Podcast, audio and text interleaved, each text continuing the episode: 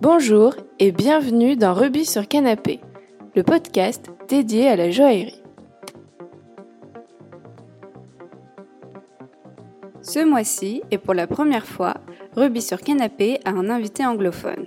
Il s'agit de Jean-Noël Sony, le célèbre tailleur de pierre. Pour commencer cette émission, nous allons donc nous pencher sur le métier de lapidaire et sur les différentes tailles de pierre. Le lapidaire est celui qui taille les pierres fines et précieuses, à l'exception du diamant en raison de sa dureté très élevée, qui lui est taillé par le diamantaire. Le glypticien, qui pratique l'art de la glyptique, grave sur les pierres. Lorsque c'est en relief, on appelle cela des camées et en creux des intailles.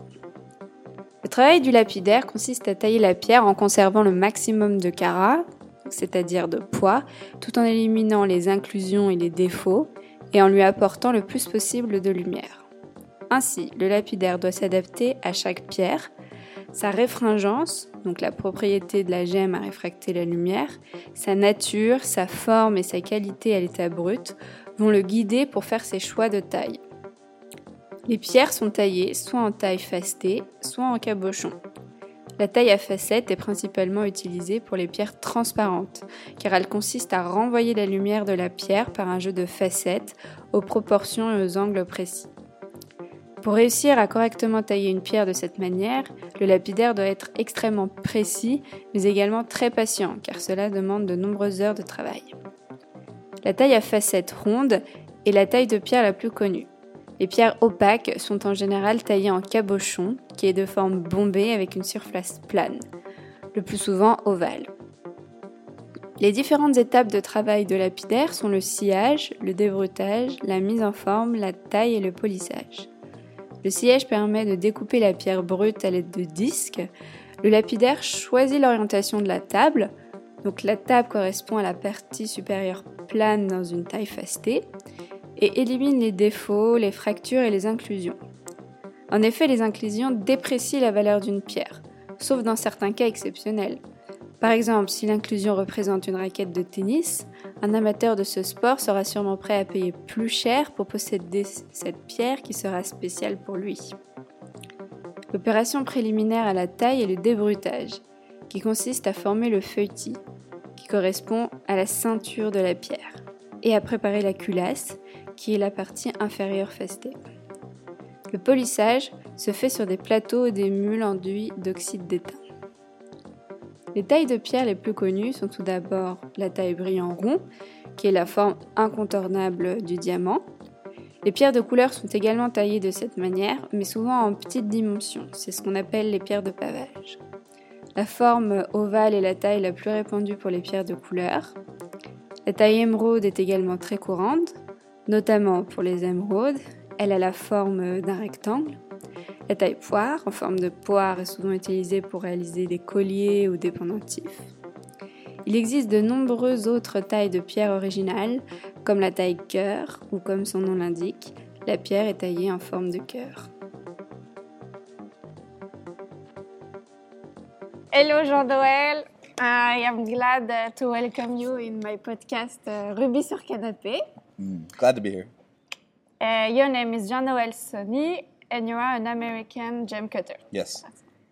First of all, can you explain to us how you entered in the jewelry world, how you started to work as a lapidary? Um, it's a deep question. It was a lot of different, uh, a lot of different steps in multiple different directions. But uh, originally, my mother was a great influence on me as she collected antique jewelry, and sh- I would. I remember being younger, four or five, six, hanging out in jewelry stores on the floor while she was shopping, playing with stones or So that's whatever. why you like it. uh, Yeah, I always grew up around it. Um, the the business side is like we were talking earlier. it Just it, it grew naturally over over the years. Just participating, um, trying to buy stones, finally trying to sell stones.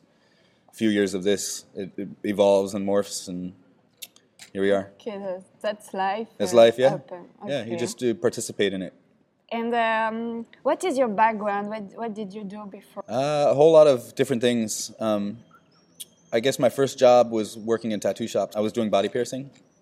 Um, when I to apprentice for apprenticeship for body piercing, uh, I was making body jewelry for about two years. This was before you can order it. Nobody was or- selling it commercially, so Okay. we would manufacture our own, you know, barbells and rings. And um, for two years, I was literally in a machine shop, and uh, it got my interest in machining. So uh, with gem cutting, for me, it's it's more of a machining than than an art, and that's why I really enjoy it. So, You don't consider it uh, as an art. no, Okay. I think the stone should look nice anyway. Okay. You know, so they should be artistic because it's a gemstone. It's like looking at an eclair and going, "Oh, there's cream in there. That's nice." There's supposed to be cream in there. So you're, more interested about, so you're more interested about the technical part than the artistic one. Oh yes, yeah, for sure. Um, I don't think of it as an art. Okay. It, it they just finish like I try to finish it well, and that's all technical. Ah, okay. And um, can you explain to us what is it to be a, a gem cutter? What, what is your daily life? It's uh, it's 24/7, 24 hours, seven days a week. Um, you know, when I deal with Nigerians, when it's nine o'clock in the morning for me, it's seven o'clock in the morning for them. When they find stones, sometimes it's three o'clock in the morning for me. Okay. I get a message on my WhatsApp. If I don't answer, it sells to somebody else. Okay. Huh? So there's that. There's uh, it's just nonstop. It's the production of things too is not on a regular basis. So you know, people ask me sometimes, you know, um, where do you buy your rough? It depends on where production is and how much production there is. You know, maybe if I buy rough from to a certain amount of guys in Nigeria that are dealing with sapphires because the sapphire mine is within an eight-hour drive of them, Okay. and then it depletes. There's no more. Maybe I'd never talk to them again because they don't get they, they don't get other stones that I'm interested in. So my contacts are constantly changing and evolving and changing and evolving. Um, it's rare that I deal with the same people over years, as far as buying goes. And it's the same with selling, actually. Okay. Um, what are the different steps to cut a stone? For me, uh, for everybody, I guess uh, everybody has their own techniques. Um, Okay. I like to preform the stone, and me- meaning that uh, I'll try to remove things that need to go. And then after I do this by hand. Um, after this, You, what do you mean doing by hands? You don't have a machine? I hold the stone by my hands and I grind it on the, the wheel and get the Okay. shape that way, and uh, the basic shape. Uh, after that, I dop it, I attach it with wax to a quill, and uh, then I start faceting. The machine helps you repeat angles and sides of the stone, indexes. Um, pressure, hand pressure, depth of the cut, and the final polish is all done by eye and technique. Uh, how do you find the good way to cut a stone? You do it a thousand times. Okay. Just practice. Just do it. Okay. and uh, about buying, how do you buy stones? In which country? How is it going? It's different everywhere. Um, you know, I, some stones I get in Nigeria, I'll go there. Um, when when I'm there, things will happen. Like uh, when you land, phone calls go out, and dealers will drive to your area. You know, I've had men drive eight hours to show me stuff I don't want. So you have to tell them, no, I'm sorry, I don't want to buy this. Um, and then sometimes we'll go on the road, and we'll drive ten hours, and we'll stop in a village. Um, you know, we stop in a village. The the man sits us down. Uh, wife pops out of the kitchen and gives us meals, and we sit there for a few hours waiting for them to bring stones from nearby, and we look at them. Sometimes I'll make arrangements with people that are traveling to the, the U.S. for shows, like in Vegas or something, and we'll meet in L.A. They'll bring stones from Madagascar via Sri Lanka and Thailand to Madagascar to the U.S. It depends. Mm. It depends. Sometimes I meet an old hippie in San Francisco, and he's got some stones that he bought 20 years ago.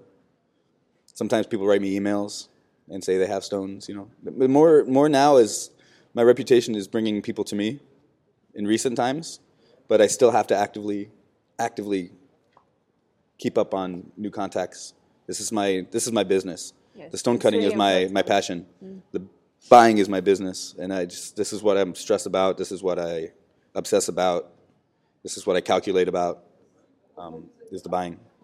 Okay. And, and for transport, how does it work to transport the stones? It depends on the country. Um, some countries have, uh, you know, procedure in place. Uh, some don't. So it just depends. It's hard or it's okay? Depends on the country. Okay. I Sometimes I carry it on me. Sometimes I'll ship things out of the country via FedEx. Oh, Uh, really? yeah. Sometimes uh, I'll pay a smuggler to take it out of the country and ship it from another country. Wow. Um, a story I'll tell you is Tanzania just froze exports out of for gems Why? because the new president has been replacing all the government jobs with his family, and these people are trying to uh, exploit profit, so they froze all export.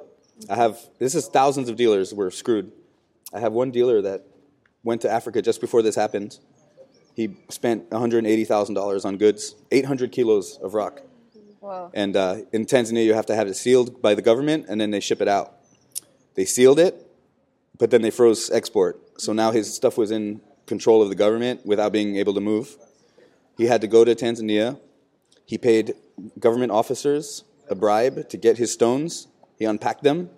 He put 800 kilos into potato sacks, put the potato sacks on a bus with nuns, and brought it to Kenya, and then got it out from Kenya. Wow. So uh, what I thought thought was interesting, what I yeah, it was crazy. What I found interesting was that what he paid for it to smugglers, and he told me he paid a dollar a kilo to get the stones from Tanzania to Kenya, which is pretty cheap. So and it's pretty pretty brazen, but uh, it's really amazing. That just happened maybe a few months ago. It's amazing when you have the stone. I say, okay, such a long way to came here. And that's the thing, yeah. It's the, yeah, you never know, you know, and it, they're all they're all millions of years old. Huh? It's not just our lives that are handling it, you know. So it's uh, it's pretty in- it's intense that way. Wow. And uh, so now, what are your projects for the future?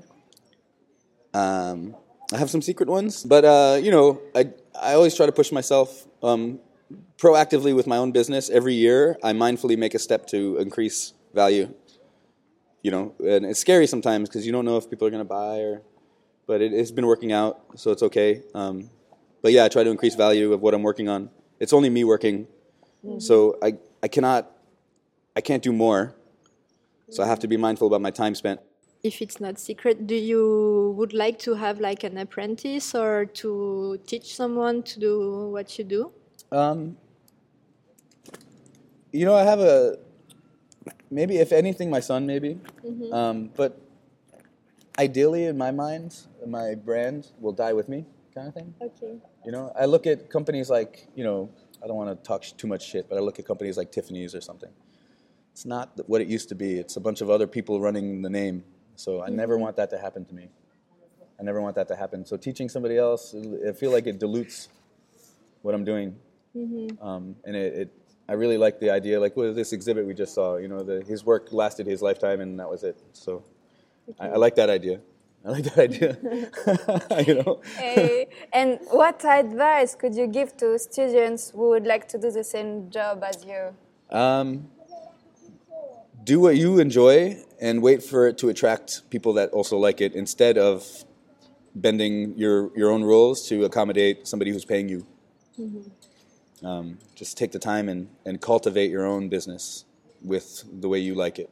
Because it, it is possible to do it, and we have the means now with all the internet and the phones and the communication. It's possible to to make a good business with people that you actually like doing business with. So um, we have this old idea that you need to have somebody else pay you for your livelihood, and it's the I keep saying this over and over again, but the fact remains that your salary is a, a percentage of the true value you bring to the person you're working for. So you can make that full value for yourself if you try in that direction. Okay, great. Thank you very much for this beautiful uh, interview, and uh, I wish you a nice journey to come back to San Francisco. Man, I will come back anytime. You go. Welcome to California anytime, both of you. Thank you.